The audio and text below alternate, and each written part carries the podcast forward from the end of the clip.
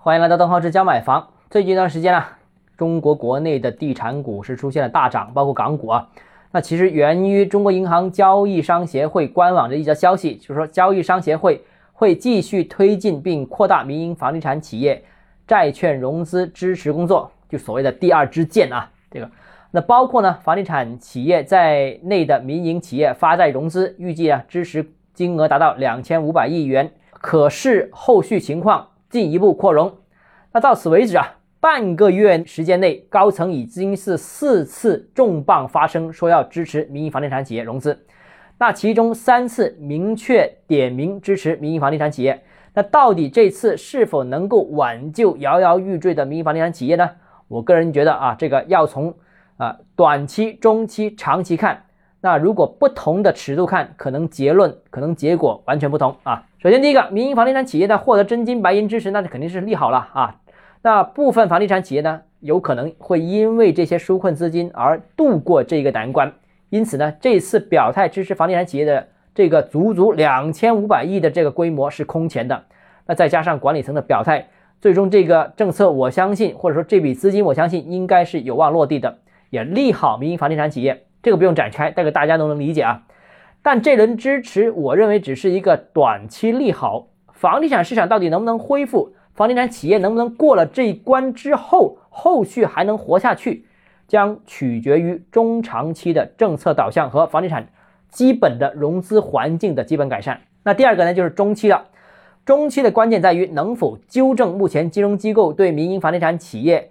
啊融资过度避险行为。比方说啊，在政策主导房地产行业降杠杆的时候呢，金融机构就为了规避政策风险。普遍是超规执行三道红线政策的，而在房地产市场出现资金困难的时候，金融机构呢又为了规避市场风险，继续抽贷、断贷、压贷，甚至是无差别的针对所有的民营房地产企业执行这种融资政策。那最终啊，资金本身没有问题的，杠杆也不高的那些民营房地产企业也出现了资金困难。那这个问题呢，必须由央行出手干预。校正这种持续的严重的矫枉过正的行为，那如果这个问题不解决的话呢？那上面所说的那两千五百亿，就算资金到位，也只能解一时之急。民营房地产企业如果始终都无法正常融资的话，那问题仍然得不到根本的解决。那第三个呢，就是从长期的角度看了，长期的关键呢，就在于什么呢？在于扭转整个市场对房地产的错误认知，以及。长期看空楼市的悲观情绪啊，由于一直以来啊，这个过度强调要打压楼市过热，再加上调控政策不断叠加，那还有持续的舆论引导，使得目前市场普遍认为，第一，房地产是一个没有前途的行业啊，没落的行业。另外呢，房呃地产呢，最终的结果呢，就是国进民退啊，民营房地产的命运最终是被并购掉。那房地产开发业务呢，甚至可能逐步由市场化转为非盈利性质的，例如社会服务性质的这样一个行业。住房的金融属性降低，就会变成一种类似半公共产品的这样一个东西。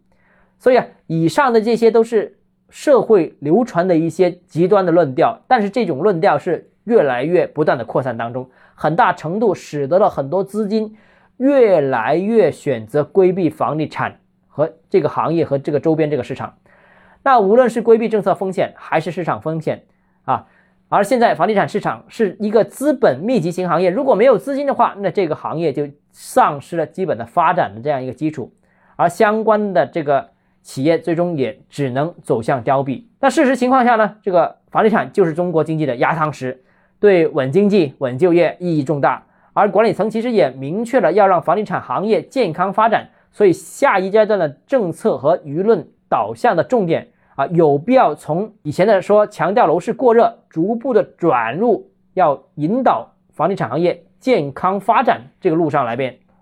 那引导市场重新认可这个行业，重新让房地产，特别是民营的房地产企业获得资金支持。这个也是非常必要的。好了，今天节目到这里。如果你个人购房有其他疑问想跟我交流的话，欢迎私信我或者添加我个人微信，账号是“教买房”六个字拼音首字母小写，就是微信号 d h e z j m f。我们明天见。